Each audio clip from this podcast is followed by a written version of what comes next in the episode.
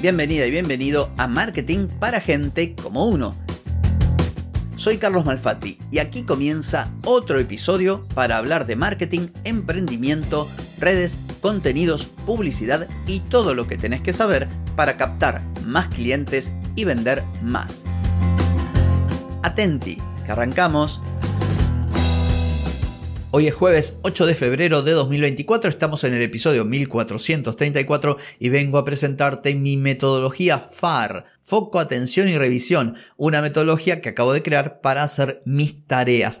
Pero antes, lo de rigor, preguntarte si querés captar más clientes y vender más. De ser así, ingresa ahora mismo a carlosmalfatti.com y pedí asesoramiento. Analizo tu caso, te ofrezco un servicio a tu medida y te ayudo a obtener los resultados que se te están escapando. Deja de perder tiempo, dinero y energía en acciones que no te dan resultado y comienza a vender con estrategias, metodologías, contenidos y publicidad. Pedí asesoramiento en carlosmalfatti.com. Vengo a presentarte el método o framework llamado FAR. ¿Y de qué se trata? Bueno, yo te he comentado con la productividad no es una obsesión para mí, pero trato de encontrarle la vuelta para trabajar de manera más cómoda, más eficiente, con mejores resultados, con menos agobio. Por lo tanto, habiendo leído muchos libros al respecto y tomando lo que me servía de cada uno de ellos, pude elaborar también con la ayuda de la inteligencia artificial esta metodología propia que te comparto por si te sirve. La llamé FAR y son tres pasos, que a su vez cada uno de ellos tiene seis preguntas. El paso 1 es foco, el paso 2 es acción, el paso 3 es revisión.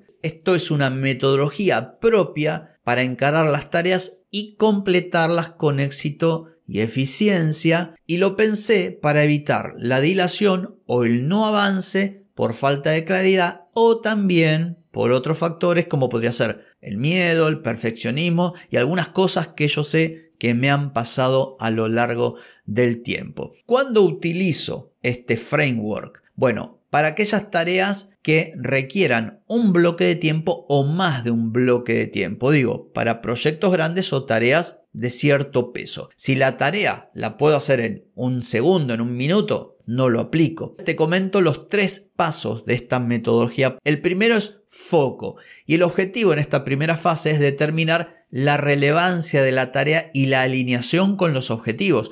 Yo tengo objetivos para este 2024. Las tareas más importantes deberían tener justamente una alineación con esos objetivos. Es vital para tener éxito identificar las tareas clave y darles prioridad. Esto nos ayuda a una gestión de tiempo más eficiente y a lograr esas metas que nos propusimos. En este primer paso hay seis preguntas que me hago. La primera, ¿es importante esta tarea? Porque puede darse el caso que uno se autoengaña. Entonces tenés que decir, bueno, ¿esta tarea es importante? Sí, ¿por qué es importante? Bueno, tengo que escribir los textos del sitio web porque he decidido este año cambiar mi negocio, por lo tanto los textos actuales no reflejan no sé qué. Segunda pregunta, ¿está alineada con los objetivos? Bueno, parcialmente esto lo respondí en la anterior, pero sí, efectivamente, esto está alineado con mis objetivos porque este año mis objetivos son tal. La tercera pregunta, ¿se puede delegar o automatizar? Crear los episodios de mi podcast es algo importante y editarlos para subirlos también, pero yo la edición de los episodios eventualmente en un futuro podría delegarla. Otra pregunta, ¿qué ocurre si no la hago? ¿Y qué ocurre si lo hago? Digamos, este juego de preguntarte qué pasa si sí o si no, te va a poner frente a un escenario en el que pasen cosas buenas y uno en el que pueden pasar cosas aterradoras, sea que lo hagas o no. Imagínate que tenés que terminar la tarea para un cliente. ¿Qué pasa si no lo hago? Y se pudre todo. Pregunta número 5.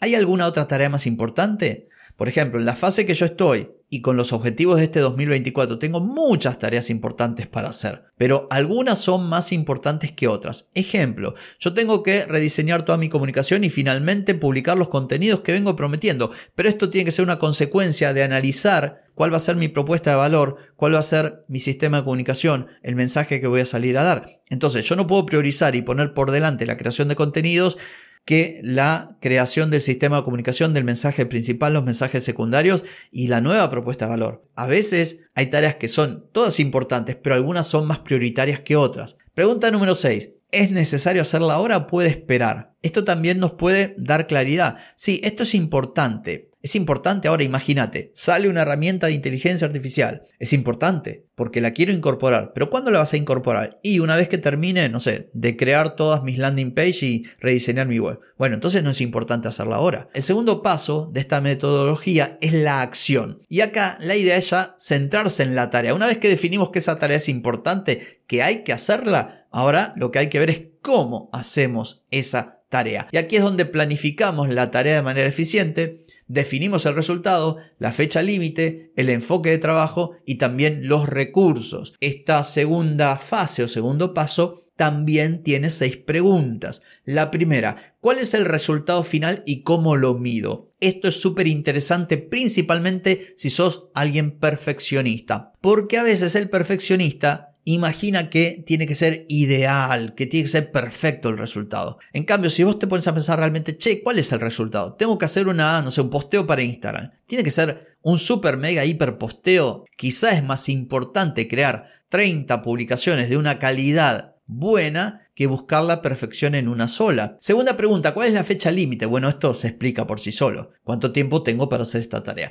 Número 3. ¿Conviene hacer un sprint o bloques de tiempo? De esto hablé en enero en un episodio. Hoy estoy grabando el podcast. Hoy me senté a grabar 7 episodios. Esto es un sprint. Pero hay otras tareas que quizás es más fácil hacerlas en un momento determinado, en 15 minutos, en media hora, en una hora, un día.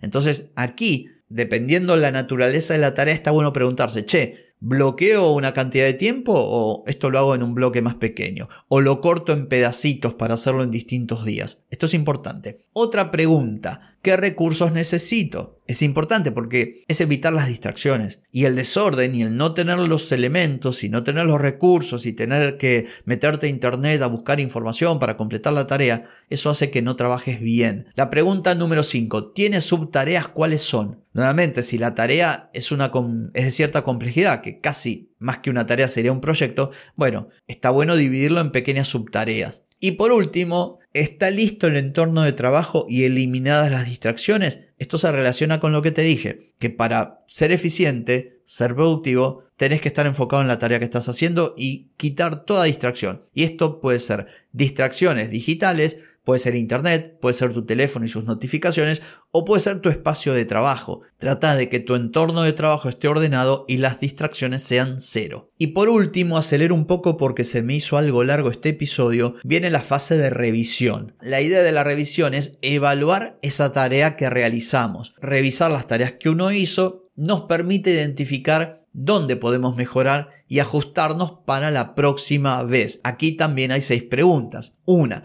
¿cuáles fueron los resultados obtenidos al completar la tarea? La pregunta número dos, ¿se lograron los objetivos establecidos en la fase de acción? Pregunta número tres, ¿se cumplió con fecha límite o tuvimos que añadir tiempo? O al revés, quizás finalizamos antes. Pregunta número 4. ¿Qué se hizo bien y qué desviaciones hubo? ¿Para qué? Para la próxima vez mejorar. Pregunta número 5. Está relacionada con la anterior. ¿Cómo se puede mejorar para el futuro? Y la pregunta número 6 tiene que ver con documentar el proceso. La pregunta es, ¿se documentó el proceso? ¿Por qué? Porque cuando son tareas importantes, imagínate, crear contenido, está bueno documentar, porque el día de mañana vos podés delegar esa tarea en alguien y esa persona ya va a saber cómo tiene que realizar la tarea. Queda para un próximo episodio ejemplos de aplicación de este framework para ejecutar tareas. Por lo pronto espero que haya sido de utilidad para vos, que te sirva y no tengo nada más que decir por hoy, pero sí por mañana, porque mañana nos volvemos a encontrar. Chau chau.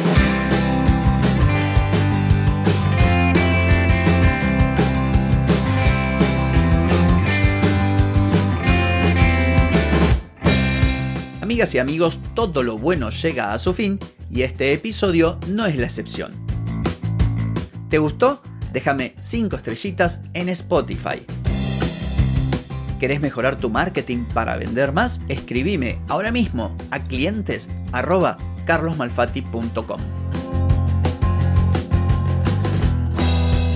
Hey, ponete en acción, que el tiempo, el tiempo no perdona.